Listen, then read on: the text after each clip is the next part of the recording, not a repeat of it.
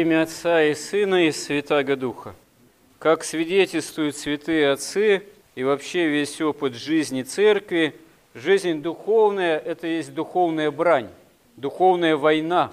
И прежде всего это духовная брань и война против собственных грехов и страстей в деле собственного нашего спасения во Христе. Но одновременно с тем, что с Божьей помощью эта война должна направлена быть против самих себя, против собственных грехов и страстей. Не в последнюю очередь это война и против дьявола, потому что, как совершенно однозначно свидетельствуют святые отцы, дьявол действует на нас через наши грехи и страсти прежде всего. То есть власть над человеком дьявол имеет тогда, когда человек этому способствует.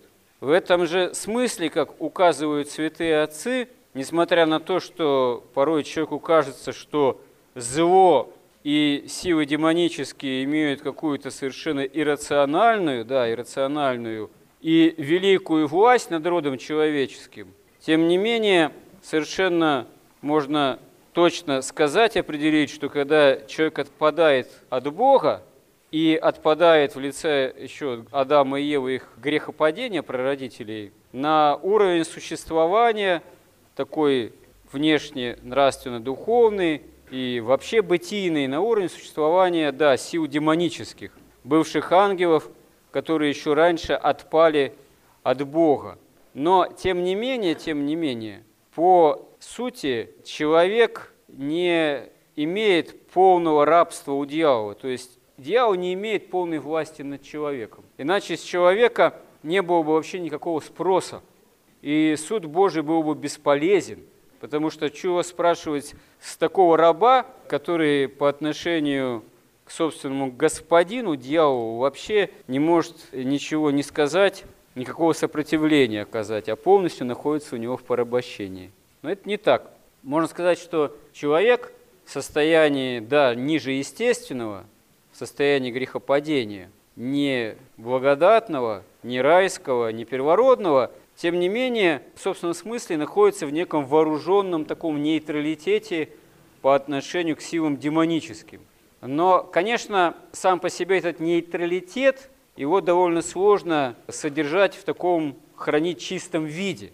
Потому что как только человек, удобо преклоняемый греху, начинает потворствовать собственным грехам, тут же дьявол начинает иметь над человеком в большей или меньшей степени, в зависимости от приверженности человека к следованию именно греховному, такому пути развития, дьявол начинает иметь большую или меньшую власть над человеком, вплоть до самых крайних проявлений, до одержимости и беснования. В Евангелии мы видим такой значимый эпизод, когда Господь исцеляет бесноватого ребенка, одержимого, человека, который к нему обратился, причем обратился в состоянии такого, в общем-то, маловерия. Сперва он пытался от апостолов, учеников Христа получить помощь, но, как он даже с некоторым упреком говорит самому Христу, я, дескать, обратился к твоим ученикам, они не смогли одержимого вот сына моего исцелить. Но сделай хоть ты, что можешь. То есть он не исповедует Господа Спасителем, истинным Мессией. Он просто привлечен слухом о том, что тот творит чудеса некие, и уже из последней надежды спрашивает Господа, ну хоть ты-то, хоть помоги, хоть что-то сделай. Это очень похоже на многих людей, которые мечутся в поисках исцеления, избавления от тех или иных проблем, скорбей, психофизических проблем, иногда связанных с магией, одержимости, болезней и так далее и тому подобное – проблемы бывают многообразные и многоразличные. И вот человек готов броситься куда угодно и кому угодно. Там сказали какая-то бабушка, там какой-то экстрасенс, тут какой-то батюшка. Вот он готов к любому человеку, к любым силам обратиться, лишь бы ну, сделайте хоть что-нибудь. И недаром здесь Христос такую вот загадочную в каком-то смысле даже фразу говорит, «О родине верный и извращенный, доколе буду с вами, доколе буду терпеть вас». Это обращена, как говорят святые отцы, фраза, в общем-то, прежде всего, к роду бесовскому, к силам демоническим, даже не к людям скорее. Но чем больше человек подвержен неверию, маловерию, магизму разному, обращается к магии, тем больше он, можно сказать, солидаризируется с этим бесовским родом. Поэтому здесь сам Христос в сердцах восклицает, что ты просишь у меня исцеления своего ребенка, а ты посмотри, насколько ты сам неверен и развращен. И ребенок поэтому и страдает. И тем не менее, вот, насколько велика милость Божия, Господь не сходит до крайнего падения человека, даже готов помочь человеку, его ребенку, который вот в этот весь магизм густопсовый погружен, хотя это вызывает возмущение праведное Господа. И тем не менее он такую великую милость творит, как бы вопреки маловерию, неверию, можно сказать, этого человека, исцеляет его ребенка. Но потом ученики его спрашивают у него уже а почему мы не могли исцелить этого ребенка, этого мальчика, этого отрока? И Господь им говорит, что род сей изгоняется молитвой и постом. Да, действительно, э, человек в падшем состоянии находится в неком нейтралитете по отношению к дьяволу, но если он становится одержим силами бесовскими, значит, он какую-то дал часть в себе сам – именно из потворствования собственным грехам и страстям дьяволу, один из подвижников 20-го столетия афонских, преподобный старец Паисий, так он был уявлен Господом другим людям, что к нему многие-многие тысячи людей обращались из его современников.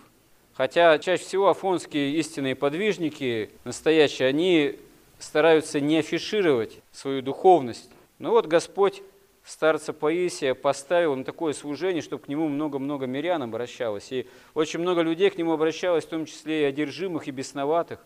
И когда у старца Паисия спрашивали на эту тему, он говорил, что одержимость духами нечистыми, она не приключается просто так. Всегда этому есть какая-то причина. Всегда человек какую-то дал часть, власть над собой дьяволу, через потворствование, следование собственным грехам и страстям, или через обращение к магии прямому, там, колдунам, экстрасенсам. Причины могут быть многообразные, всегда это есть, можно сказать, еще и особое попущение Божие. И если что-то подобное с человеком приключилось, это еще не значит, что это такая трагедия, от которой нет спасения.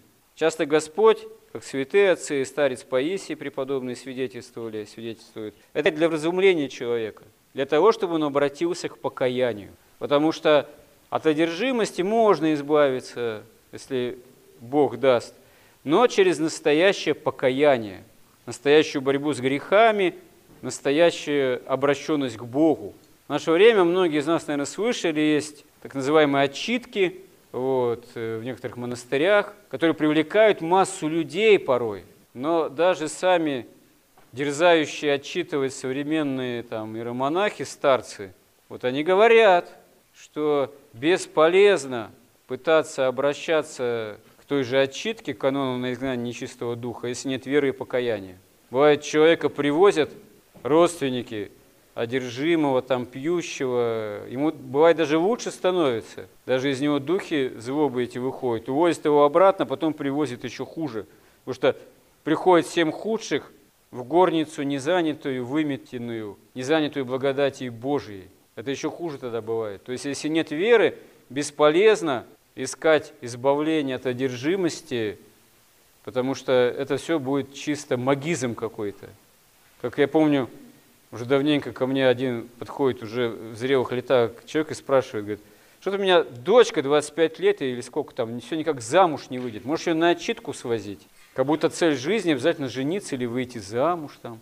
Это дело даже не в этом, а при чем здесь отчитка, а при чем здесь какая-то вообще какое-то внешнее воздействие, если веры нет там или нет стремления знать волю Божию. Опять же, как сами старцы говорят, что что толку человеку обращаться к прозорливым старцам, пытаясь узнать волю Божию, если человек не хочет эту волю Божию, не готов исполнять. И вообще можно сказать, что на самом деле воля Божия каждому человеке, она известна. Это воля Божия в том, чтобы мы исполняли евангельские заповеди и спасались таким образом. Ну, конечно, бывает вопрос сложный, там, за такого-то человека выходить замуж или жениться на таком человеке, или вообще, может, в монастырь пойти. Конечно, с кондачка такие вопросы нельзя решать. До, в принципе, в принципе, в большинстве случаев воля Божия о нас именно в том, чтобы мы боролись собственными грехами и страстями через исполнение евангельских заповедей, через содействие самому Господу в Его спасающем нас благодатном действии, а не через содействие дьяволу, э, который хочет нас вергнуть в погибель. Вот между выбором того и другого, содействие Господу в деле нашего спасения или содействию дьявола э, в деле нашей погибели, вот с его именно стороны, и заключается главный выбор жизненный человека. И заключается на самом деле выбор в сторону спасения как такового во Христе. Господи, помоги нам истинно в этом. Аминь.